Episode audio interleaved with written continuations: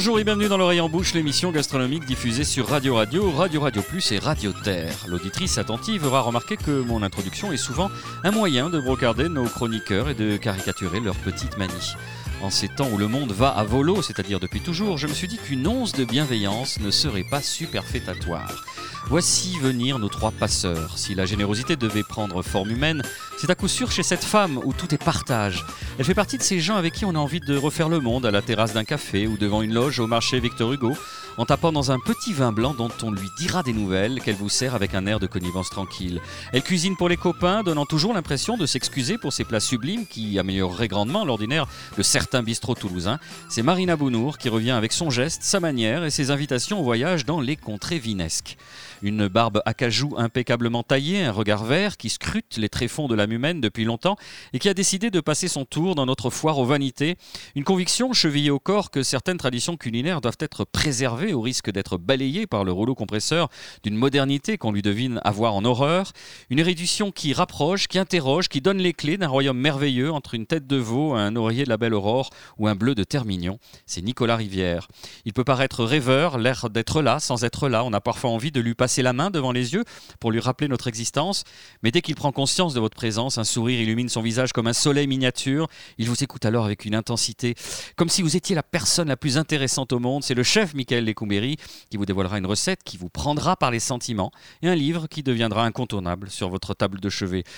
Ah, ça fait du bien de temps en temps de sortir de l'ornière du cynisme. Mais je crains que ma nature reprenne rapidement le dessus. Affaire à suivre donc. La question qui nous taraude aujourd'hui est celle de l'avènement du numérique et de son apport au milieu de la restauration. Pour en parler, un invité expert, c'est Antoine Girard, fondateur de la plateforme Guest Online. Bonjour Antoine.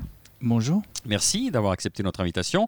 Et c'est Nicolas Rivière qui a coutume de poser les bases de l'émission. Nicolas, parmi tous les nouveaux usages qui caractérisent la restauration aujourd'hui, les outils numériques ne sont pas les moindres. Non, il n'y a pas vraiment quelque chose d'étonnant euh, là-dedans, dans la mesure où il n'y avait pas de raison objective pour que la restauration, à la fois dans les usages des clients, mais aussi euh, des restaurateurs, reste hermétique en fait à l'arrivée des nouvelles technologies et à la transition euh, numérique. Si on prend l'exemple de la présence sur Internet, Aujourd'hui, il est quasiment inenvisageable pour euh, un restaurant euh, de ne pas avoir, sinon son site internet, au moins sa page Facebook ou même un compte Instagram. D'ailleurs, on a même des exemples ici même à Toulouse de restaurants qui n'ont pas de nom, mais qui ont un compte euh, Instagram. Alors, c'est une visibilité pour les restaurateurs, pour les clients, c'est une source d'information, euh, d'informations élémentaires dans un premier temps, c'est-à-dire avoir un numéro de téléphone, des jours et des horaires euh, d'ouverture, éventuellement euh, des menus. Parfois, on ne trouve même pas ça sur des sites qui sont pourtant graphiquement extrêmement bien léchés et où la biographie du chef va dans les moindres détails. Mais voilà, tout ceci aujourd'hui existe. Et puis, au-delà de ça, ces outils numériques ont très vite présenté des potentialités pour ce qu'on appelle entre guillemets, enrichir les expériences, puisque vous savez qu'aujourd'hui, au restaurant, on fait autre chose que manger quasiment. Et donc, parmi toutes ces potentialités, il y a évidemment celle de pouvoir réserver sa table euh, en quelques clics sans avoir besoin de décrocher son téléphone, de laisser un message, d'attendre qu'on vous rappelle pour confirmer euh, la réservation. Et en fait, cette potentialité-là, elle a été une des premières à être explorée euh, dans les années 2000 avant de se répandre comme une traînée de poudre et être aujourd'hui complètement rentrée dans les usages de la clientèle. Antoine Girard, euh, est-ce qu'on peut qualifier Guest Online de start-up, un mot que je prononce pour la première fois dans cette émission? Oui, on peut encore nous qualifier de start-up dans la mesure où on est encore en train d'aborder un marché en pleine émergence. Euh, ça fait effectivement longtemps qu'on est sur la place. Hein. Euh, d'ailleurs, nous étions, nous travaillions avant avec le resto qui, était ici, hein, il y a très longtemps le marché de Laurence, euh, pour nommer. aujourd'hui, on euh, enregistre, donc euh, il s'appelle aujourd'hui le Rocher de la Vierge. Exactement, voilà. C'est difficile, effectivement, de nous qualifier parce que ça fait longtemps qu'on est là, mais on est encore assez, assez nouveau, finalement, parce qu'il y a encore énormément de choses à faire sur le sujet de la réservation en ligne, mais même de la numérisation de la restauration, comme on vient de le dire. Alors, on vient de comprendre entre les lignes que vous avez un outil de réservation en ligne. Quelle était votre, votre idée de départ quand vous avez créé Gaston Online? Eh bien, la réservation en ligne, mais pas de la même façon dont on le fait aujourd'hui. Je suis parti à peu près comme à peu, tous les fondateurs d'entreprises euh, d'un besoin personnel. En tant que client, euh, j'étais euh, bah, dans des bureaux, j'avais besoin de réserver une table à 2h ou 3h de l'après-midi, voire pire, 4h c'est-à-dire un moment où il n'y a plus personne dans, dans, une salle de restaurant. Et bah, là, par laisser un message sur le répondeur, c'est-à-dire une bouteille d'eau à la mer, on est à peu près sûr de devoir rappeler à 18h au mieux et 19h au pire et on finit à manger des tapas place Saint-Georges euh, parce que parce que bah, y avait plus de place. Euh, c'est comme ça que ça se passe en 2006 au moment où je décide de me lancer dans l'aventure euh, table online puis guest online. C'est quoi une réservation stupide Antoine Girard Une réservation stupide? Ah Oui, parce qu'on mettait en avant une réservation intelligente. Ah, la réservation stupide serait celle d'un mail, par exemple, qui part et qui n'a jamais de réponse. Voilà. Je considère que le travail n'est pas réellement réalisé quand on fait ça. Quand on va sur votre site, vous mettez en avant vos valeurs, optimisez votre restaurant de A à Z, gérez l'ensemble de vos réservations, votre fichier client, votre réputation en ligne. Et puis là, il y a cette baseline qui est, typique. Concentrez-vous sur vos clients, nous nous occupons du reste. On est bon, hein on, va, on va surtout vous challenger, euh, Antoine. En fait, euh, la, problématique du numérique dans la restauration, c'est que ça révolutionne tout simplement la façon de travailler pour un restaurant. La particularité du, du restaurant, c'est que c'est un métier avant tout humain et la connexion euh, au client est très importante la première conséquence de l'arrivée du numérique dans les restos, ça a été exactement le contraire. C'est-à-dire que le resto euh, s'est complètement laissé déstabiliser par ça dans un premier temps, ce qui est à peu près classique. Hein. Nous, les premiers, on a été déstabilisés la première fois qu'on a eu un téléphone portable dans notre poche. Puis maintenant, on commence à s'habituer. On répond pas toujours au téléphone quand il sonne. Donc ça, c'est tout simplement euh, les habitudes. Et le resto a été complètement euh, transformé par le numérique. Et nous, notre métier, ça va être justement d'accompagner le restaurant dans, dans, cette transformation et lui montrer finalement que le numérique, plutôt que d'être un handicap, va plutôt être une aide. Parce qu'aujourd'hui, le numérique peut faire beaucoup de choses de manière beaucoup plus performante qu'un cerveau humain, mais par contre, créer du lien, créer du lien, de l'humain, de l'émotionnel. Et ça, euh, on sait très bien qu'aujourd'hui, euh, on est très très loin d'arriver à ça avec l'intelligence artificielle actuelle. Hein. Donc euh, le resto est tranquille pour encore de nombreuses années. Vous avez un blog sur lequel vous abordez des thèmes qui traversent actuellement la restauration. J'étais d'abord un peu surpris parce que quand on va sur des sites professionnels où il y a un blog, en général, c'est morne pleine. Quoi. Il y a un, poste en 2011, un en 2013, un coup de gueule en 2017 parce qu'il y a eu une avancée fiscale ou un truc qui vous a contrarié. Là, en revanche, c'est alimenté très régulièrement. Je vais m'attarder sur l'un d'entre eux, preuve social, l'avis des consommateurs, vraie source de notoriété. Et vous êtes parti sur l'évaluation des restaurants via les sites dédiés, euh, La Fourchette, euh, Google, euh, TripAdvisor. Vous prenez des risques parce que vous donnez votre avis. le, monde du numérique est un monde qui est assez polissé, un monde où ça bruisse de convenances et de choses pour pas choquer le, client potentiel. Vous, vous n'avez pas peur de, de, parler de liens, de, dire ce qui ne va pas. Je lirai un peu tout à l'heure la, note, mais expliquez-nous justement bah, Quel message vous voulez faire passer alors que vous êtes une, start-up, vous êtes une boîte qui est là pour faire du, du profit en effet, mais on est aussi là pour faire avancer les choses et on n'a jamais autant fait avancer les choses et notre profit d'ailleurs même que quand on, on explique tout simplement la réalité des choses. Enfin, moi, en général, quand je parle à quelqu'un, j'essaye de lui expliquer euh, quel est mon intérêt et quel est son intérêt. Et c'est là où, en général, on trouve le passage. Aujourd'hui, il y a une vraie problématique hein, dans la restauration. Euh, elle est, elles sont, justement, c'est l'objectif de notre blog, c'est d'essayer de creuser ces sujets-là de manière réelle. Il y a des problèmes autour notamment des avis, euh, comme évoqué dans cet article. Bon, ils sont, ils sont connus. Hein, Vous dites 97% des internautes lisent les commentaires en ligne et parcourent en moyenne 7 avis avant de réserver. Deux, par son effet troupeau de moutons, le contenu généré par les utilisateurs pousse les indécis à agir. En effet, on a, il y, a un vrai phénomène pervers hein, à la vie. Voilà. Tout restaurant vous dira euh, les avis c'est de la merde. voilà. Vrai et faux. Vrai pour ce que je viens de raconter. Faux parce que c'est une opportunité très forte pour un resto. avant qu'il y ait Internet, avant qu'il y ait ces avis, le bouche à oreille existait déjà. Sauf qu'il était complètement offline. Ça voulait dire quoi? Ça veut dire que quelqu'un qui vient de payer à votre, euh, la veille au soir, vous lui avez demandé, alors c'était comment? Oh, C'était très bien. Le lendemain matin, au, café, il dit à son collègue Je suis allé manger là-bas, c'est dégueulasse. Le patron était un connard. Je te jure, n'y va pas. À l'époque, le restaurateur pouvait savoir ça Non. Et ça pouvait se répandre comme une traînée de poudre avec en plus le phénomène de distorsion euh, qui est bien connu euh, notamment dans notre pays et on arrive ceux qui gueulent le plus fort qui mettent les avis. Exactement. Alors l'avantage par contre justement d'avoir ça en ligne, c'est qu'au moins le restaurateur est au courant. Et donc il peut éventuellement aller désamorcer la bombe avant que euh, le phénomène ne, se répande partout. Et nous, on a toujours euh, prôné et, conseillé les restos de toujours répondre à un avis, positif comme négatif. Alors évidemment, on va pas répondre à tous ceux qui disent c'était excellent, parce que sinon on y passe la nuit. Mais on peut tout simplement déjà de temps en temps dire merci, hein, ça mange pas de pain. Et puis surtout, aller donner une réponse à quelqu'un qui était mécontent. Parce qu'on le sait très bien, chaque resto aujourd'hui se saigne tous les jours pour essayer de faire son travail au mieux. Comme moi, je fais de mon mieux tous les jours pour ma boîte. Et évidemment, quand un resto, un de mes clients m'appelle en me disant Antoine, ton, logiciel, c'est juste de la daube. Ben, je suis désolé, mais ça, ça me. Alors le terme est impropre parce que c'est très bon la. Mais voilà, voilà. Ben, moi, ça, ça, me dérange, non seulement parce que tous les jours, j'essaye de faire mon travail au, mieux, et c'est exactement le même principe pour un restaurateur. Un restaurateur va être blessé au plus profond de lui-même lorsqu'il va avoir un avis sur Internet qui lui dit euh, c'était nul, etc.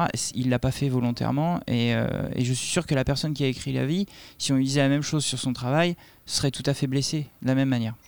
Mais l'avantage du coup, c'est qu'on peut y répondre. Donc, euh, La note de blog est très intéressante et on se rend compte qu'elle est faite à la fin de, la note en partenariat avec Customer Alliance et que le but final finalement c'est de vendre une solution technologique. Oui, alors effectivement, en général, on va pas parler du poids du pain ou de je sais pas quel sujet dont on n'a pas d'expertise, hein, bien entendu. Et euh, ce qu'on, nos contenus, en général, on s'appuie sur les choses qu'on sait faire. Voilà. Donc euh, il y a des solutions à des problèmes. On va pas aborder des sujets euh, sur lesquels on n'est pas vraiment compétent. Marina, vous retrouvez votre chronique Le geste et la manière et qui sera logiquement influencée par votre escapade récente au pays d'Homère. Vous appelez ça un steak saignant Il est carbonisé. Et tout tourne via une tourte autour de la Feta. La feta. Oui. D'abord, est-ce que c'était bien ces vacances C'était super. Ouais, mais je vais peut-être pas faire râler tout le monde. Non, mais c'est la radio, mais vous resplendissez, on peut le dire. Vous êtes bronzé, vous resplendissez. J'ai la euh. chance. L'eau était chaude, euh, il y a eu du soleil. Fait, bref, je vais me faire taper en sortant d'ici. Est-ce que vous avez euh, eu le loisir et le plaisir de pouvoir déguster de la vraie feta? Bah oui. En fait, là-bas, ils ont que ça parce que euh, bah, du coup je vais l'expliquer un petit peu. Ils ont que de la vraie feta. Alors après de là à dire que c'est de la feta au lait euh, cru, c'est toujours un peu compliqué. Moi j'étais sur une toute petite île qui s'appelle Milos, donc euh, là on a trouvé la Vénus de Milo, elle était là-bas, qui faisait leur propre feta. Donc oui c'était pour le coup au lait cru puisqu'il n'y avait pas de grosses industries. Quand on voit un peu l'île, on voit que c'est un peu pelé, donc on sent que directement ça vient de la ferme. Mais oui oui j'en ai mangé et franchement c'est très très bon. À l'instar de la Vénus de Milo, quand vous l'avez goûté, vous avez dit les bras tombe. Exactement le même corps partout, tout pareil. bientôt, Marina, bientôt. Oui, j'espère, j'espère.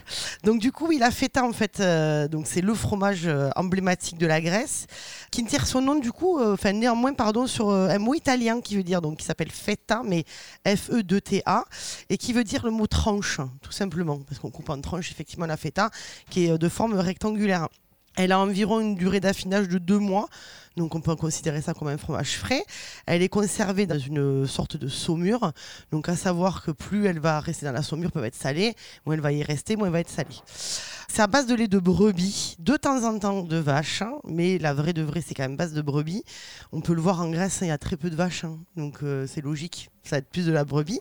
Alors, son origine remonte à peu près à 8 siècles avant Jésus-Christ ça remonte quand même. Et même Homère, dans son Odyssée, en parle. Et elle aurait été créée par un cyclope dans une caverne. Un truc de fou. J'en ai pas vu hein, sur Milos des cyclopes, mais par contre, j'ai vu beaucoup, beaucoup, effectivement, de feta. Alors, ce qu'il faut savoir, c'est que euh, la feta, c'est quand même beaucoup, beaucoup développé jusque dans les années 60. Aujourd'hui, pour vous donner un exemple, les États-Unis en fabriquent 45 000 tonnes par an. Donc, c'est énorme. Ce Mais que vous soulignez, c'est que, euh, pardonnez-moi de vous interrompre, c'est que c'est pas si bien protégé que ça. Si ça, n'était pas. Ça, a le nom feta et que les Américains le produisent. C'est un petit peu comme le savon de Marseille ou euh, le couteau l'aïeul. Euh, à partir du moment où vous utilisez le même procédé et que c'est fait à base de lait de brebis, et de vache, vous pouvez appeler ça feta. Mais en 2002, heureusement, il y a une IGP qui a été faite, donc indication géographique protégée, et une AOP européenne hein, qui protège maintenant. Donc le mot feta, c'est obligatoirement, ça vient de Grèce Tout le reste, on va appeler ça fromage à base de lait de brebis ou euh, ce genre de choses. Mais on n'a plus le droit de l'appeler feta, heureusement. Donc au moins, on est sûr quand on achète de la feta que ça vient obligatoirement de Grèce. C'est produit dans les régions plutôt montagneuses. C'est là où il va y avoir le plus de nourriture qui va être bonne à donner un bon goût au lait, justement. Donc beaucoup de choses, un peu comme euh, des, euh, des, des arbustes de maquis, ce genre de choses qui vont donner un goût vraiment caractéristique au lait. Quelques régions grecques, donc il y a la Macédoine, la Thessalie ou encore le Péloponnèse qui vont être les plus gros producteurs grecs. Pour les saisons, on n'est pas trop dans la saison parce que la vraie saison c'est de janvier à mai. Après, c'est à base de, de lait congelé. Euh, Non, parce qu'il fait relativement beau quand même. Alors, il va y avoir du lait, mais beaucoup moins. Mais euh, c'est vrai que la vraie, vraie saison, voilà, c'est janvier, c'est janvier à mai. Après, ils ont quand même un temps qui est plutôt euh, cool. Et donc, du coup, euh, et la nourriture, et même au niveau de la reproduction, on a une reproduction qui est un peu plus disséminée dans l'année. Tout ça pour dire que voilà, on n'est pas vraiment dans, un- dans quelque chose de très saisonnier, mais ça ne nous empêchera pas de faire euh, une petite tarte euh, grecque Ah. bien typique qui s'appelle la spanakopita. Moi, je vous ferai pas l'affront de la répéter. Qu'est-ce qu'il faut pas pour très faire dur, cette euh, tarte spanakopita. Alors en fait, Spanakopita. ça veut dire pain aux épinards en fait. Pain aux épinards ou pain aux herbes. Alors qu'est-ce qu'il faut? Il faut de la feta. hein. Déjà, Ah, c'est pas écoutez, mal. vous me Bah surprenez. ouais. Et ouais. Donc il faut de la feta. Donc euh, je vais vous donner une petite recette rapide pour 6 personnes. Il faut 260 grammes de feta. Donc ça on va en trouver chez son, chez son fromager, c'est mieux. On peut en trouver quelques-unes qui sont pas mal en grande surface, mais bon. C'est quand même mieux d'aller chez son fromager.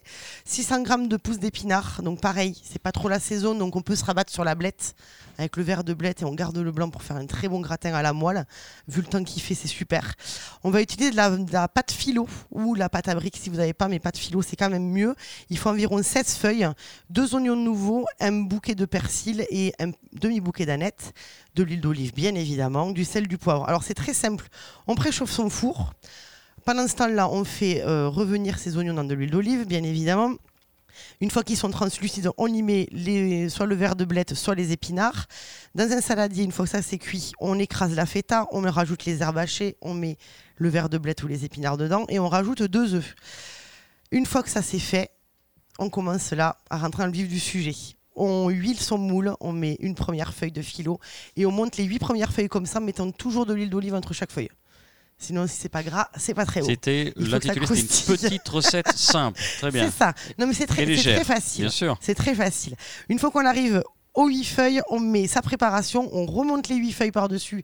Toujours pareil, couche par couche, une feuille de philo, un peu d'huile d'olive, une feuille de philo, une feuille d'olive. Cette Et on met au de four. un peu, c'est on recouvre quand même. Pour Non, on recouvre pas, on prend un petit pinceau et Ah, on étale l'huile voilà. d'olive par-dessus. Ah, Sinon, si vous recouvrez, ça sera un truc confit Oui. et non grillé. Et on cuit au four environ 40 minutes, donc ça va, devenir, ça va devenir pardon, ultra croustillant. Et là, on peut servir ça avec une petite salade euh, d'herbes fraîches, euh, des salades de- d'épinards frais si vous en reste, et si c'est la saison. Et voilà. et on se Et régale. c'est aussi simple que ça. Et à l'apéro, c'est super. Merci Marina. Première pause musicale, vous restez avec nous. On se retrouve dans quelques instants avec notre invité Antoine Girard et nos chroniqueurs. I'll have a Hot dog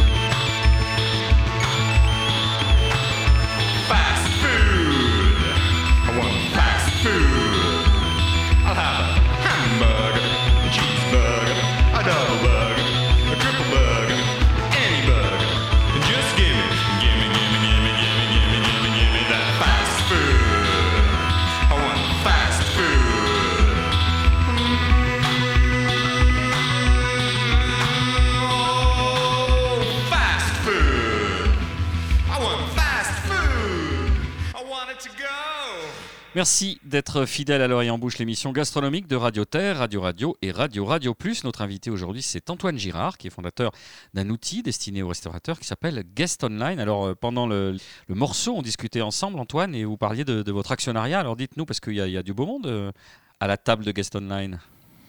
Euh, oui, du beau monde gastronomique, effectivement. On a eu la chance d'avoir euh, bah, certains de nos clients qui nous ont proposé d'investir dans notre entreprise pour euh, l'aider à son développement. Un grand chef qu'on va qualifier de local, même si c'est pas juste à côté de Toulouse, euh, en la personne de Michel et Sébastien Brasse. Sébastien maintenant qui a, repris euh, le flambeau maintenant depuis quelques années.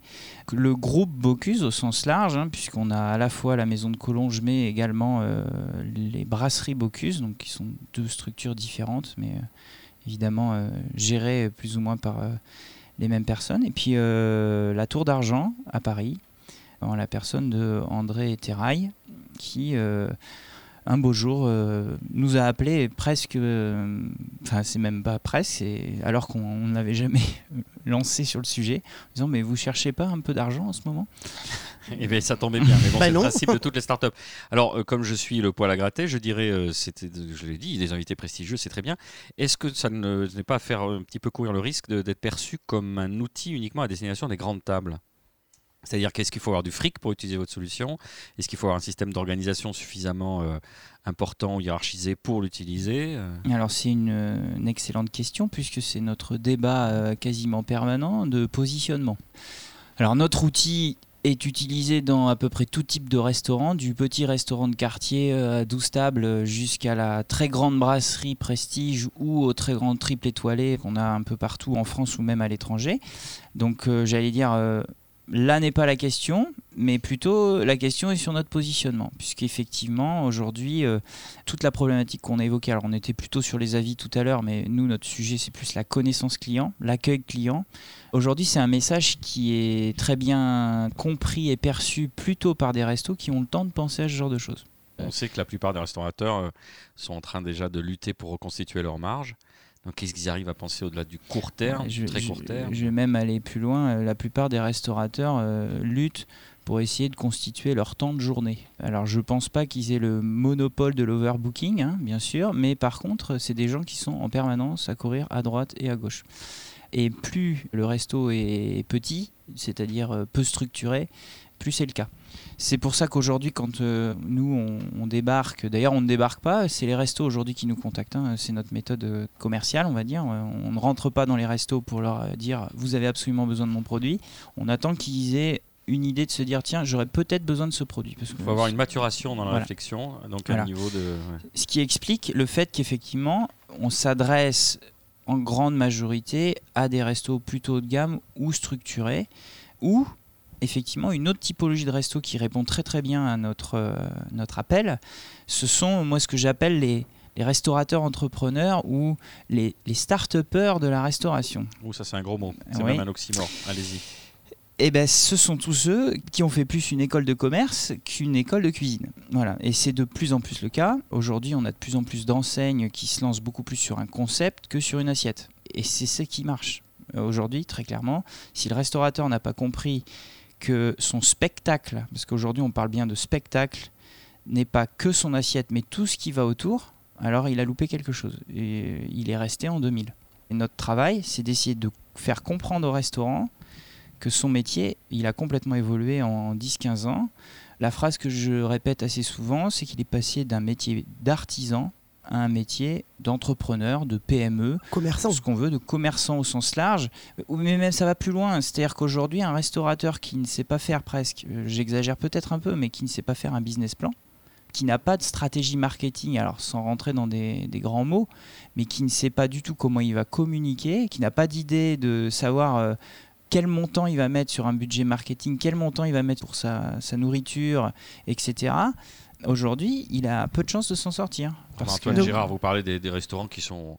Enfin, des gros restaurants, des restaurants qui sont structurés ou des restaurants qui sont des, des- des- des franchises en point .fr, en machin. Non, non, non, je parle, bah, je parle des restos là de cette rue. C'est-à-dire qu'aujourd'hui, en fait, un resto aime appeler son concurrent son confrère, mais ça reste un concurrent. C'est comme un avocat, il parle de son confrère, mais ça reste un concurrent. Et c'est là la, la grande différence. C'est que si ce restaurant communique mieux que celui d'en face, il aura d'une certaine façon une meilleure approche. Comment vous choisissez aujourd'hui supérieur au savoir-faire. alors, je, je vous donne un exemple. Je pense qu'on a tous expérimenté ça.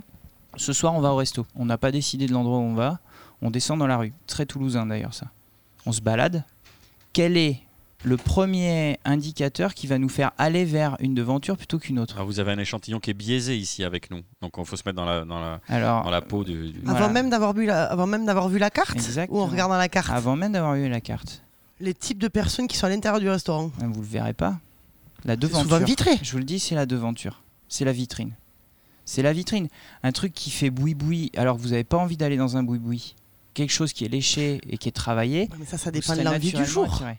Ça fait pas forcément la qualité ou, la, vous, vous ou passez- non, ça dépend de l'envie que vous avez le soir. Si vous vous la pétez en terrasse à Saint-Georges ou si vous voulez être plutôt dans un petit boui-boui où on mange bien et que on s'en fout d'être vu. Mais alors, je parle pas forcément d'un resto qui a envie de se la péter ou quoi que ce soit, hein, mais c'est. Je parlais des euh, gens ce qui que se la je veux dire, c'est que l'image du resto doit correspondre à ce que vous attendez de lui. Par Par Oui, ou exemple, de ce dont vous avez envie, vous. On est ici au, au- au Rocher de la Vierge. On a vu qu'il a fait appel à un peintre en lettres, donc avec euh, quelque chose qui est un peu euh, entre le vintage et le reste. Donc ça veut dire, vous voulez dire que là, automatiquement, ça peut attirer un certain type de clientèle ou- Bah, c'est c'est une image, c'est la notion d'image. C'est-à-dire qu'on a un message à faire passer. Et si on s'adresse à des gens branchouilles, il faut que la devanture et l'apparence jusqu'à l'assiette racontent une histoire qui reste cohérente. Oui, donc c'est C'est-à-dire que oui, mais oui. voilà, mais on en revient à ce dont on a envie quand on va justement se balader. Est-ce qu'on a envie de manger un Après, kebab ça sur le pouce l'étude de bonne marché. S'il y a qualité trois ou, mecs euh, dans tout Toulouse qui sont intéressés par mon concept, je ne lance pas mon concept. Si je sais que je m'adresse à une population qui est aujourd'hui présente sur, euh, dans la rue, à ce moment-là, je le lance. Et là, on met des mots sur un, pro- une- Ouais. pardon, un processus qui, qui a peut-être déjà été intégré par certains restaurateurs. Ils savent pas que c'est une étude de marché. Ils ont sondé leurs potes. Ils savent pas que c'est un business plan, mais ils se disent bon ben voilà, moi je peux Mhm. rentrer ça, je peux pas me payer pendant six mois. Je peux. Michael, j'aimerais avoir vo- votre avis là-dessus. Vous, vous l'avez fait plutôt à l'instinct euh, de ce que oui, oui, il décrit n'y a pas Antoine de Girard. business plan. Euh, bah, ouais, pour répondre, là, il y a deux restaurants, là, là, côte à l'autre. On, est copains, quoi. Il y en a un qui est Pardon, 35 vous êtes confrères. Euh, il y en a un qui est 35e sur TripAdvisor, il est, euh, il est complet. Moi, euh, je dois être 650 sur 1700 sur TripAdvisor. Je suis complet aussi. C'est très compliqué. Ouais, non, non, mais c'est euh, très compliqué. Je n'ai pas fait attention à la devanture, savoir quel est le bleu. Enfin, c'est euh, c'est mes goûts, c'est nos goûts. On- chacun y met son, sa, sa petite sauce. Il n'y a pas de calcul, jamais calculé. Mais il est vrai que le restaurant vous ressemble, qu'il y a une ambiance euh, de Ouais, et puis il ressemble à tous les gens qui travaillent 50. ici, enfin qui Ouais. sont ici. Dire, chacun amène sa, sa patte.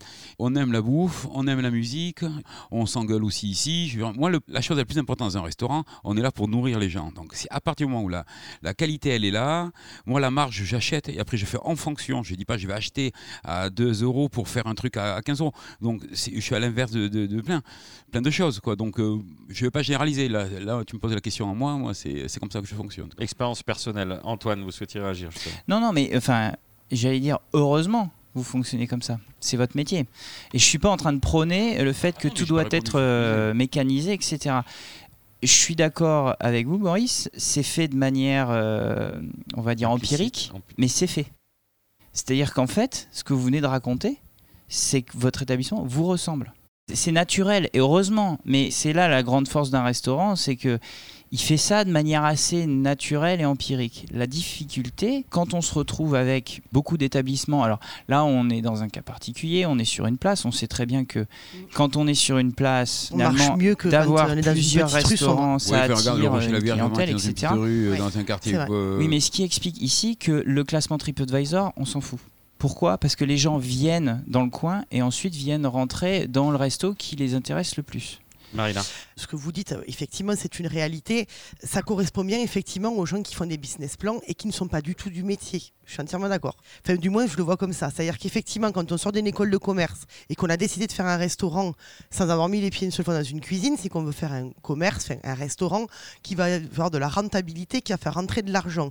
C'est au-delà du fait qu'on ait envie de faire cuisiner ou de donner à manger aux gens, c'est que véritablement, on a envie de transformer ce qu'on a appris à l'école.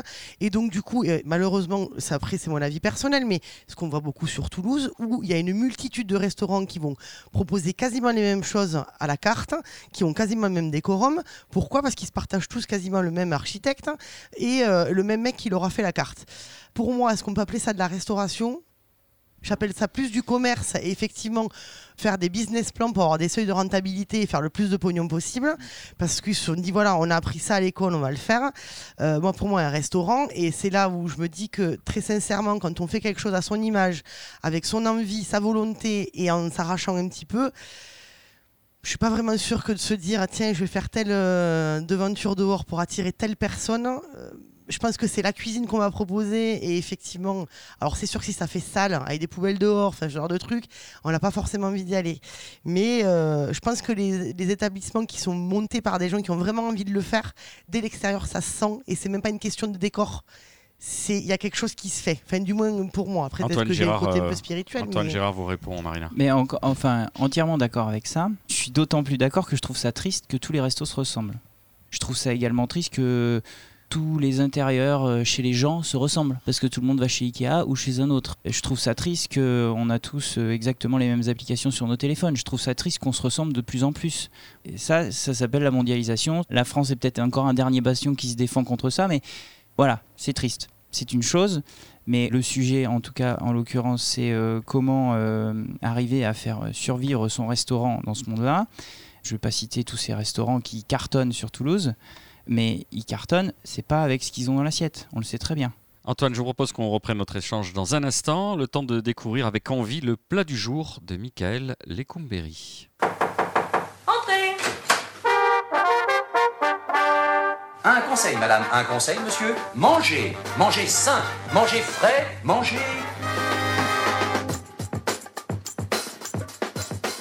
Et on va manger un cassoulet de calamar et de merlu, Michael. Oui, qui était le plat du jour d'ailleurs enrichi aujourd'hui. Euh, Donc la rubrique porte bien son nom. particulièrement bien son nom. Ça, tu m'as troublé. Donc, on va chez son poissonnier, hein, donc apparemment déjà, euh, vu le titre. hein. On ne va pas acheter des filets tout faits. Pour 4 personnes, vous allez prendre un petit merlu de 400 grammes, 450 grammes, et vous allez demander qu'il vous les lève en filet si vous n'avez pas à le faire, mais vous gardez les arêtes, parce qu'on va faire son petit fumet de poisson en même temps, que l'on devrait faire à chaque fois. On essaie de visualiser l'assiette qu'on va faire à ses invités. Donc, il y aura à peu près deux calamars par personne, un petit morceau de 80 grammes de merlu et à peu près 60 grammes euh, d'haricots. On arrive chez soi, on a ses 8 calamars, son petit merlu de 400, ses deux filets. On met les arêtes et la tête, on met 2 litres d'eau, on monte à ébullition, on écume un peu, on met toujours un peu de thym, on sale, à peu près, on dit que c'est 10 grammes par, par litre, faut pas que ce soit sursalé. On fait bouillir à peu près 10-15 minutes, on arrête, on sort du feu, on laisse patienter 10 minutes, on passe à la passoire et là on a un super fumé. En ce moment, moi, je prends beaucoup plus de haricots du Lauragais, qui sont nettement moins chers que les tarbés, et surtout qu'ils n'ont pas besoin d'être passés sous l'eau pendant 24 heures. Deux heures de cuisson, on fait revenir des petits oignons. Si on a du chorizo, on met du chorizo, on met de la, de la on met quelque chose qui va amener un peu de goût. On met son fumet de poisson que l'on a fait sur ces haricots. On part sur deux heures de cuisson à feu très doux. Quand c'est cuit, on fait revenir les calamars qu'on a euh, en petits morceaux, son petit merlu. On mélange tout ça, zeste de citron, huile d'olive, un peu de, de mesclun dessus, et voilà. Le merlu, c'est pas très cher en ce moment. Le calamar, on prend des petits calamars à peu près de 100 grammes. C'est pas cher non plus. en, euh, voilà, on en, on en profite. On en profite. Euh, merci, Michael. Nicolas, cette recette fait écho à une autre recette mythique. Oui, celle qui était très hétérodoxe du cassoulet de morue de Lucien Vanel, le grand chef toulousain des années euh, 70 et 80 et euh, pour lequel je vous donnerai sur la page Facebook de l'émission le détail de la recette qui a été euh, notamment compilée par Vincent Pousson dans un ouvrage passionnant euh, qui s'appelle Cassoulet, haricots, manger et compagnie dans la collection Nourriture et compagnie des éditions Loubatière. Et effectivement, il y a aussi du merlu comme dans la, la recette de Mika, mais aussi des petites moules de bouchot, des rougets, des poissons de roche et même des Saint-Jacques qui se joignent donc au pavé de morue dans cette recette du cassoulet qui est trop longue pour que je la détaille pendant C'est une l'émission. véritable partie fine. voilà, et dont vous retrouverez euh, tout le déroulé euh, très bientôt sur notre page Facebook L'oreille en bouche. Merci beaucoup. On va tout de suite passer à Marina. Vous avez là encore profité de votre escapade. euh, Moi, je dis Mykonos parce que Milos, ça fait pas rêver. Pour Ça batifoler dans pour la-. Exactement. Vous avez profité de votre escapade pour batifoler dans les vignes grecques aux raisins gorgés de soleil. Ah oui. Tu voulais pas boîte, t'avais qu'à pas le servir. Dans le fond, vous méritez pas de boire. Tu pourrais, je sais pas moi, reprendre un peu de vin au repas, un demi-verre. Et comme le chantait Mélina Mercouri, j'étais comme une reine assise à ses côtés parmi les hommes d'Athènes qui fument le narguilé et boivent le vin résiné. Focus donc sur le Retsina. Et oui, alors il y a la feta qui est très connue en Grèce, il y a le Retsina aussi, qui a eu ses heures de gloire et qui a aussi eu ses heures un petit peu moins glorieuses parce que euh, pas souvent très aimé, parce que très souvent euh, il n'était pas euh, fait avec des vins de grande qualité. Alors qu'est-ce que c'est que le Retsina? Donc c'est un vin blanc sec aromatisé à la résine de pin. Donc tout simplement pendant la fermentation, on va y rajouter de la résine de pin. La base du vin blanc, c'est le cépage Rhoditis, qui est un cépage endémique à la Grèce. Retsina, donc, qui tire un peu son nom de résine, ça on l'a un peu à, l'oreille. Alors, été inventé pareil il y a 4000 ans par les Grecs? Qui, quand ils devaient transporter leur vin à travers la Méditerranée, les mettaient dans des jarres qu'ils scellaient avec de la résine de pin. Et donc, du coup, pendant le transport avec euh, Les aléas le- du les a- transport, ouais, les la aléas du résine. transport, euh, la résine coulait à l'intérieur du vin. Et ils se sont rendus compte que déjà, un, ça donnait du goût. Et en plus, ça lui évitait de se madériser et de s'oxyder. Alors ça donne un goût double- particulier quand même, Marina. Ça donne un goût un petit peu résineux. Alors moi, je sais que j'aime bien ce genre d'arôme. J'aime bien aussi les côtés un peu pétrole, hydrocarbures sur de vieux Riesling, sur des sols très calcaires. faut pas s'attendre non plus à manger un bonbon lavogène, hein, rassurez-vous. ça reste quand même un blanc très sec, très floral, avec effectivement des notes plutôt, euh, des choses assez quand même délicates sur la résine. Aujourd'hui, ça ne représente que 6% de la production des vins grecs. On n'en fait quasiment plus. C'est un petit peu, voilà, euh, quand on boit un petit pastis euh, à Marseille ou euh, ben voilà, quand on part en Grèce, on se fait un petit verre de Retsina. C'est plutôt bien en fin de repas parce qu'il y a un côté un peu digestif, assez rafraîchissant. J'aime bien, vous faites le, la déglutition et vous faites le geste, où ça passe. Ça passe C'est vrai bien. ce qu'heureusement qu'il n'y a pas l'image parce que je parle plus avec mes mains qu'avec ma bouche. En fin de repas, c'est super. Ils sont très souvent, encore aujourd'hui, élevés en amphore. Sauf qu'au lieu d'être scellés avec de la résine, on en met directement à l'intérieur pendant la fermentation. Et c'est souvent vendu plutôt en demi-bouteille qu'en bouteille d'un litre. Ça se trouve euh, facilement à Toulouse? Il y en a euh, à la boutique des vins. Si mon souvenir est bon, parce que j'en avais acheté. Et après, on peut trouver par contre des vins blancs grecs à base de rhoditis, mais pas forcément un retsina, mais qui est très bien aussi parce que le cépage rhoditis a quand même un goût assez particulier aussi, qui est lui-même un peu séveux et euh, légèrement mielé, donc c'est très agréable. Vœu, j'aime bien ce terme. Merci Voilà. Marina. Antoine Girard, on va pas relancer le débat de tout à l'heure qui était fort intéressant, mais euh, en parcourant votre proposition Guest Online, on trouve la réservation responsable. Qu'est-ce que c'est? Alors est-ce à dire, à l'instar de la réservation intelligente ou stupide, que jusqu'à présent, la réservation était irresponsable, elle faisait n'importe quoi, elle se vautrait dans le, capitalisme le plus outrancier et la mondialisation euh, non raisonnée? Mm, ouais, sans aller jusque-là, effectivement, elle n'avait pas forcément d'intérêt particulier au niveau de sa responsabilité. Alors la réservation responsable, en effet, c'est une initiative qu'on a lancée il y a maintenant un an et demi. Ça part d'une vraie dynamique interne chez nous. C'est peut-être un peu galvaudé maintenant de commencer à dire des choses comme ça, mais donner du sens à ce qu'on fait. Bon, numériser les restos, c'est super, mais euh, ça plante pas des arbres en Amazonie. Donc euh, la question était de savoir comment nous, on pouvait amener notre pierre à l'édifice. On sentait bien qu'il y avait une vraie envie de l'équipe. On travaille beaucoup là-dessus chez nous. Voilà, J'aime que les gens euh, soient complètement épanouis dans la boîte et ça faisait partie des vecteurs d'épanouissement.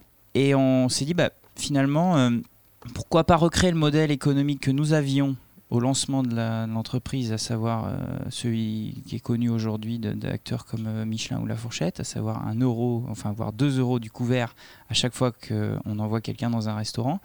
Et bien là, on pourrait recréer le modèle économique de l'euro au couvert, sauf que cette fois-ci, il est à destination d'une bonne cause. Objectif multiple. Pour le restaurateur, lui, Redorer son image de, de salopard qui va se fournir chez, chez Bip ou chez Bip. Alors, pas forcément son image de salopard, mais plutôt essayer de faire en sorte que ses clients viennent en direct chez lui et ne passent pas par des intermédiaires qui sont pas forcément utiles. Lorsqu'on sait qu'on vient manger ici, on n'a pas besoin d'aller sur un annuaire pour venir manger ici. Il suffit juste soit de passer un coup de fil pour les vieux, soit, soit de réserver en ligne pour les jeunes. Tu écoutes, papa En direct, voilà, c'est ça. Cette initiative s'adresse à nos clients, hein, Guest Online, qui vont dire bah, à partir de maintenant, moi je mets mon module de réservation en ligne responsable. Ça veut dire qu'à chaque fois que quelqu'un réserve en direct sur mon site internet ou ma page Facebook, je reverse 1 euro à l'association Réservation Responsable. Défiscalisé bien entendu, ce qui lui coûte que 30 centimes, bref, vous connaissez le truc. Mais au final, nous derrière, on monte en association avec des associations, c'est un peu redondant, mais en partenariat avec des associations, des projets d'accompagnement à l'éducation à travers l'aide alimentaire. Donc le, premier projet a été fait euh, l'année dernière euh, au Népal où on a mis en place des cantines scolaires et puis là on vient de signer un partenariat euh, avec une association française qui s'appelle la Tablée des chefs et qui parmi ces différentes activités va dans des écoles justement bah, défavorisées pour apprendre à tout simplement bien cuisiner. Et cuisiner simple, on l'a dit tout à l'heure, ça coûte pas forcément cher. Il suffit juste de prendre un tout petit peu de temps et pas d'ouvrir une, une boîte de conserve ou euh, voilà. Après, je vais revenir au début, je vais faire un peu mon idiot, mais comment ça fonctionne, Gaston Vous prenez toutes les réservations c'est- enfin, ouais, je, je comprends pas très bien. moi. Alors nous en fait euh, tout simplement le cahier papier là, on le remplace soit par un ordinateur, soit par une tablette. Derrière, ça nous permet de gérer l'ensemble des flux de réservation. Ça veut dire que toutes les réservations qui vont être faites en ligne, soit en direct sur le site du resto, sa page Facebook, son Instagram, sa page Google My Business et des choses comme ça, vont arriver directement. Alors c'est là la réservation intelligente, c'est qu'on va pas dire qu'il y a de la place si on sait qu'il y en a plus. Donc ça va pas être un oui oui toujours, ça va être euh, non là il y a plus de place ou euh, rentrer dans la file centralisé, quoi. Voilà, tout, est centralisé et les réseaux téléphoniques également. L'intérêt de tout ça, bon, il y a un gain de temps, mais Téléphonique, ça marche comment alors Quelqu'un qui téléphone, il a le numéro. eh ben, on appuie sur un bouton sur l'interface, il y a une fenêtre qui s'ouvre et qui vous permet de commencer à rentrer le nom, tout simplement. S'il est déjà venu, vous avez son historique.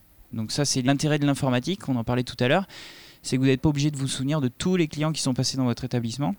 Même s'il est venu il y a six mois une fois, mais euh, qu'il avait on une spécificité, qu'il était allergique au glu... Voilà, alors là, il y a un autre sujet là-dessus. On a le module Michelin, mais ça j'en parlerai plus Ah, tard. Non, je plaisante. Donc il y a une spécificité Contrairement à la allergie. fourchette tout à, enfin, euh, enfin, je connais pas très bien comment marche la, la fourchette. C'est-à-dire le client qui téléphone, il sait pas qu'il passe par euh, une. Alors, qui téléphone, il passe par un téléphone. Ça, Oui, c'est euh, toujours pareil. Mais par mais, contre, euh, qui va réserver en ligne, voilà, qui va réserver en ligne sur votre site, etc. Ça passe, on va dire, par euh, le tuyau Guest Online, mais c'est complètement transparent. Pour Madame Michu, elle ne sait pas qu'elle passe par par Guest, Guest Online. Online. Et Voilà. après, et après, le portrait de modèle économique, ça, il marche comment C'est un abonnement simple, donc justement, je me souviens encore d'un journaliste au moment où on avait lancé ce, ce principe d'abonnement, il m'avait dit vous êtes le free de la réservation. C'est-à-dire qu'en gros, on cassait ce modèle économique du coût couvert qui, euh, pour moi, devenait de plus en plus aberrant vu les volumes de réservation. hein. Comme les SMS, si on payait encore les SMS à l'unité, vous imaginez combien ça nous coûterait eh bien, c'est exactement pareil. Quand je me suis lancé il y a 13 ans maintenant, chaque resto payait chaque couvert que j'ai envoyé. J'ai un resto qui me donnait en liquide 6 euros pour le mois, en me disant bah tiens, tu m'as envoyé 6 couverts. Super. Mais sauf qu'aujourd'hui, un resto, euh, s'il me faisait la même chose, il me ferait un chèque de 400, 500, 600 balles par mois. Parce qu'aujourd'hui, c'est ce qui se passe. Et c'est pas forcément de mon fait, c'est tout simplement l'évolution de consommation. C'est pour ça qu'à un moment donné, on peut plus faire payer au couvert. On est obligé de passer par des abonnements, exactement comme notre box internet ou nos abonnements Donc un forfait qui, qui est de base. En moyenne 50 euros par mois. Voilà, on a des tarifs qui vont de 37 à 87 euros. Allez, je vous propose qu'on fasse la dernière pause musicale d'oreille en bouche. On se retrouve après cette profession de foi qui trouvera un écho chez nombre de nos auditrices et de nos auditeurs.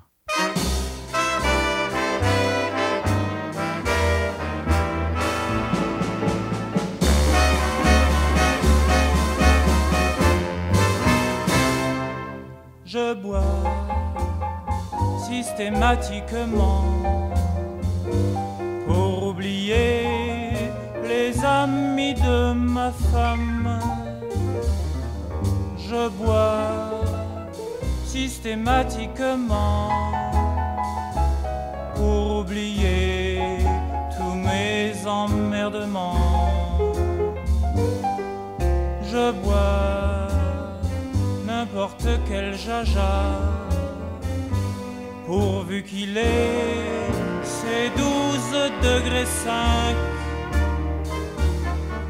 Je bois la pire des vinasses, c'est dégueulasse, mais ça fait passer le temps.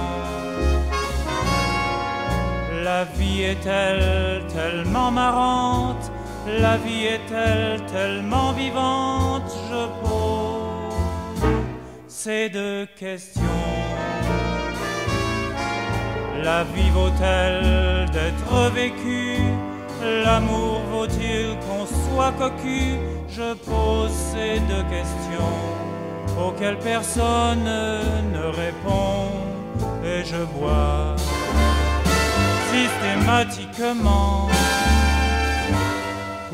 oublier le prochain jour du terme. Je bois systématiquement pour oublier que je n'ai plus vingt ans.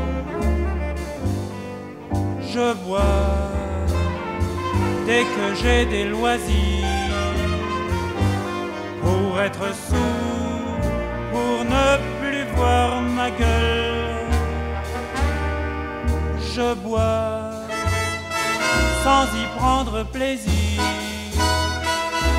pour pas me dire qu'il faudrait en finir.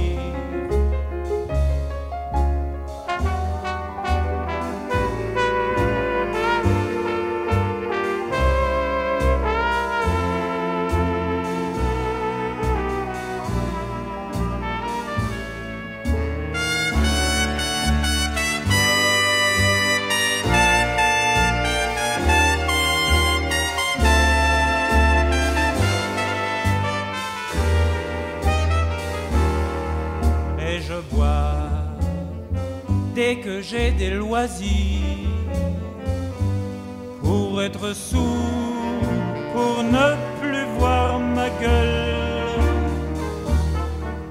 Je bois sans y prendre plaisir pour pas me dire qu'il faudrait en finir.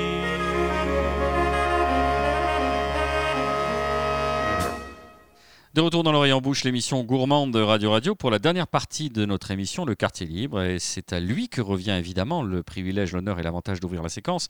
C'est Michael Lecumberi, car euh, c'est l'heure de Un livre, un chef.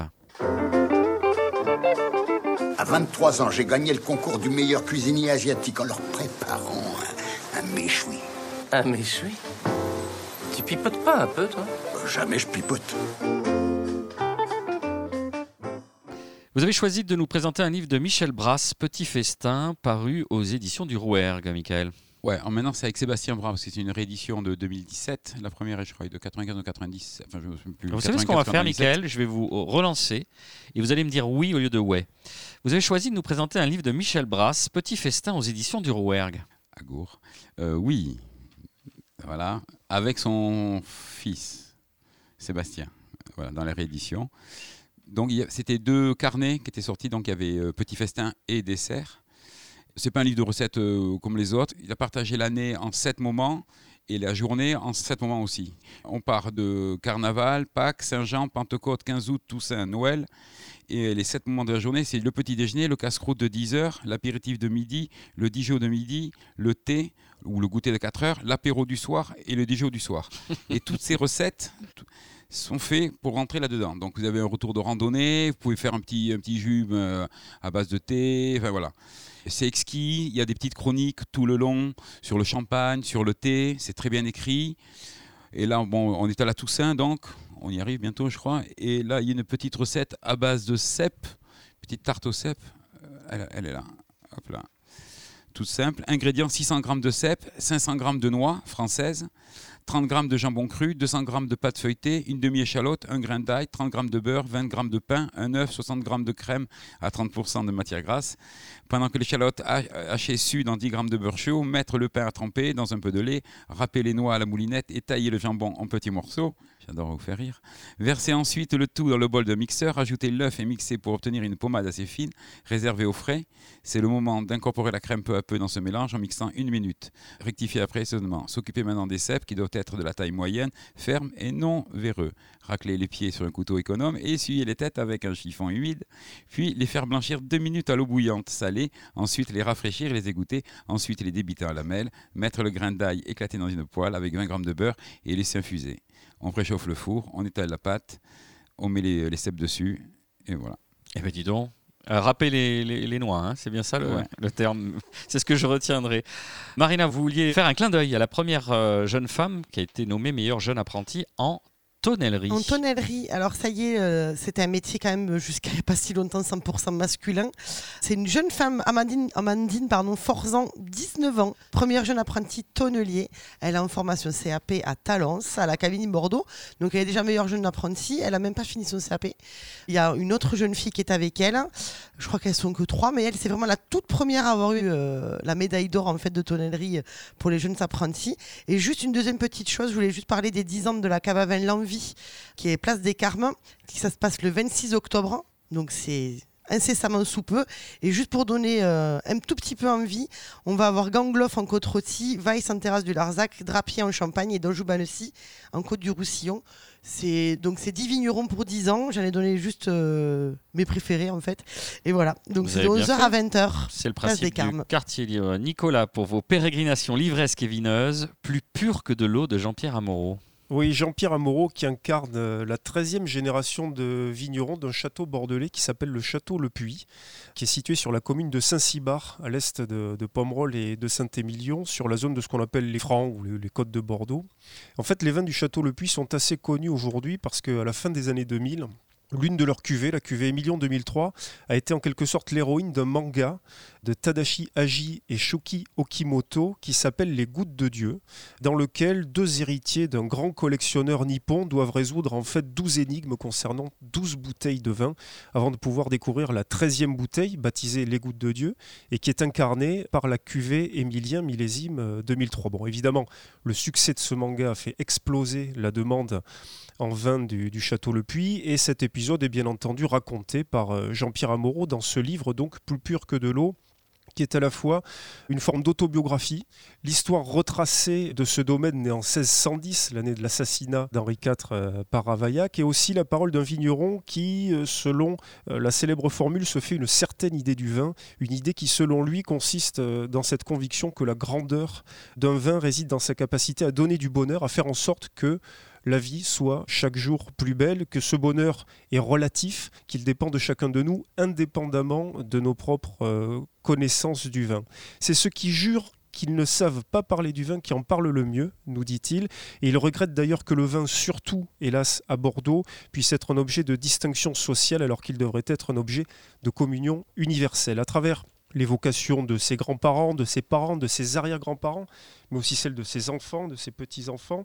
Jean-Pierre Amoreau illustre le fil jamais rompu de ce domaine où bien avant l'industrialisation de l'agriculture et de la viticulture, à l'époque où bien des vins de Bordeaux servaient encore à améliorer les bases œuvres du négoce, eh bien il y avait déjà la certitude que euh, la maturité optimale d'un raisin, l'hygiène d'une vendange, du matériel, des barriques et des chais euh, pouvait permettre d'aller vers la grandeur. Alors au fil de ces pages, à travers aussi de très nombreux développements sur le goût du bois, sur la dégénérescence du système de l'INAO, l'Institut national des appellations euh, d'origine, vous retrouverez des questions autour du vin nature qui, il faut le rappeler, au château Le Puy, à l'exception d'un petit peu de soufre quand c'est vraiment nécessaire. Aucun intrant n'entre dans la, la composition des vins. Vous avez des passages aussi sur la pédanterie des dégustateurs professionnels et l'absurdité des notations. Jean-Pierre Amoreau nous dit Une dégustation pour analyser un vin sous toutes ses coutures est triste, ennuyeuse, mesquine et même obscène. Ce serait comme déshabiller une femme et noter tous les aspects de son anatomie, Une personne est pourtant une et indivisible, sa beauté est un bloc. Jean-Pierre Amoreau, plus pur que de l'eau aux éditions Fayard pour 18 euros. Hum, L'exposition à la Bibliothèque municipale de Toulouse a retenu votre attention. Oui, elle dure jusqu'au 16 novembre prochain. C'est une exposition qui est consacrée au poète persan Omar Khayyam, poète euh, du XIIIe siècle, avec notamment ses quatrains, qui est une merveilleuse ode au vin et qui est illustrée pour cette exposition par Edmond Dulac, qui est un artiste toulousain, et Hossein Bezad, un miniaturiste iranien. Vous retrouverez des manuscrits, des illustrations, des calligraphies qui permettent de voyager au fil de ces quatrains que vous retrouverez dans une très belle édition, une édition euh, champ libre, avec euh, notamment une introduction de Charles Groslot. Voilà, je rappelle pour l'exposition qu'elle a lieu à la Bibliothèque municipale de Toulouse, rue de Périgord, jusqu'au 16 novembre. Et enfin, Antoine Girard, notre invité, c'est un coup de gueule que vous aviez envie de pousser. Oui, petit coup de gueule, mais quand même. C'est quelque chose qui traîne depuis quelques temps là. Euh, alors dans le milieu de la haute gastronomie, tout le monde parle des étoiles, etc. Et euh, cette année particulièrement, donc euh, depuis la mort de Monsieur Paul, comme on dit, il y a un an et demi maintenant, tous les yeux sont rivés vers ces fameuses trois étoiles de l'auberge de Collonges. Et ça devient un sujet un peu redondant et euh, assez pesant, je dois l'avouer, puisque bah, pour en avoir discuté avec le principal intéressé, bah, ça devient euh, assez problématique, puisqu'on est en train de tout simplement euh, annoncer avant quoi que ce soit une éventuelle perte d'étoiles, ce qui change complètement l'intérêt de la chose pour moi. Et je trouve ça un petit peu gênant qu'on se focalise à tel point, puisque ça devient du coup une notation qui est presque politique et qui n'est plus, comme ça devrait l'être, complètement désintéressé avec un inspecteur qui passe une ou X fois, tout simplement pour mettre une note. Aujourd'hui, je pense qu'il y a une vraie pression qui va être mise sur le Michelin par rapport à cette étoile et euh, tout le monde va attendre quelque chose de ça, alors que tout simplement, euh, ce restaurant fait son métier du mieux qu'il le peut. Et je parle de celui-là, mais l'année dernière, il y a eu d'autres restaurants là-dessus. Et c'est très bien que ce guide euh, se renouvelle. Mais aujourd'hui, il y a un mouvement autour de ça qui, qui complexifie encore plus, je trouve, euh, le métier de ces restaurants. Nicolas Oui, vous retrouverez une double page très intéressante dans Le Monde euh, d'Elvire von Bar-de-Lebin qui a analysé la semaine dernière, à la fois à travers l'exemple du restaurant de Paul Bocuse, mais aussi celui de Joël Robuchon, comment tous ces restaurants-là sont aujourd'hui obligés de continuer à évoluer en l'absence de leur fondateur. Et euh, les mécanismes à la fois du guide Michelin, mais de ces restaurants-là, dans toutes leurs dimensions, à la fois marketing, culinaire, etc., sont très bien analysés dans une édition du Monde que vous pourrez retrouver sur leur site internet. Marina Bounour. Euh, oui, euh, bah, c'est le même problème aussi pour Marc Vera. Bon, là, c'est encore un autre souci, mais euh, après de savoir qui a raison ou qui a tort. Après, pour le sujet de Paul Bocuse, très sincèrement, ça doit faire à peu près 20 ans qu'il n'a pas foutu les pieds dans sa cuisine. Il avait quand même ses trois étoiles. hein. Donc, se poser la On est question aujourd'hui de la garder ou autre pas. problème. Mais oui, mais Enfin, voilà, c'est un peu. poser la question. Oui, voilà, c'était avant. Est-ce que un chef qui n'est plus dans sa cuisine mérite encore d'avoir des étoiles À la limite, c'est cette question-là pour moi qui devrait être posée. Et ce sera un autre débat, peut-être l'objet d'une autre émission. Merci Antoine Gérard d'avoir accepté notre invitation. Merci à Marina Bounour, Michael Lécoumbéry, Nicolas Rivière, ainsi qu'à Luc Magrina, notre président à vie. Merci à notre réalisateur Bertrand Roch pour la mise en onde de cette émission. Émission, je le rappelle, qui est produite par l'homme qui a vu l'homme qui a vu l'ours et qui est diffusée sur Radio Radio, Radio Radio Plus et Radio Terre. Vous pouvez nous retrouver sur notre page Facebook ou en balado-diffusion sur radio-radio-toulouse.net, sur iTunes, SoundCloud, Mixcloud ou Spotify. On se quitte avec une citation de Pierre Benoît, albigeois de naissance et réactionnaire de nature, qui écrivait Le difficile est de distinguer les restaurants dont on sort en se mordant les doigts et ceux dont on sort en se les léchant. Rendez-vous dans 15 jours. Merci de votre fidélité.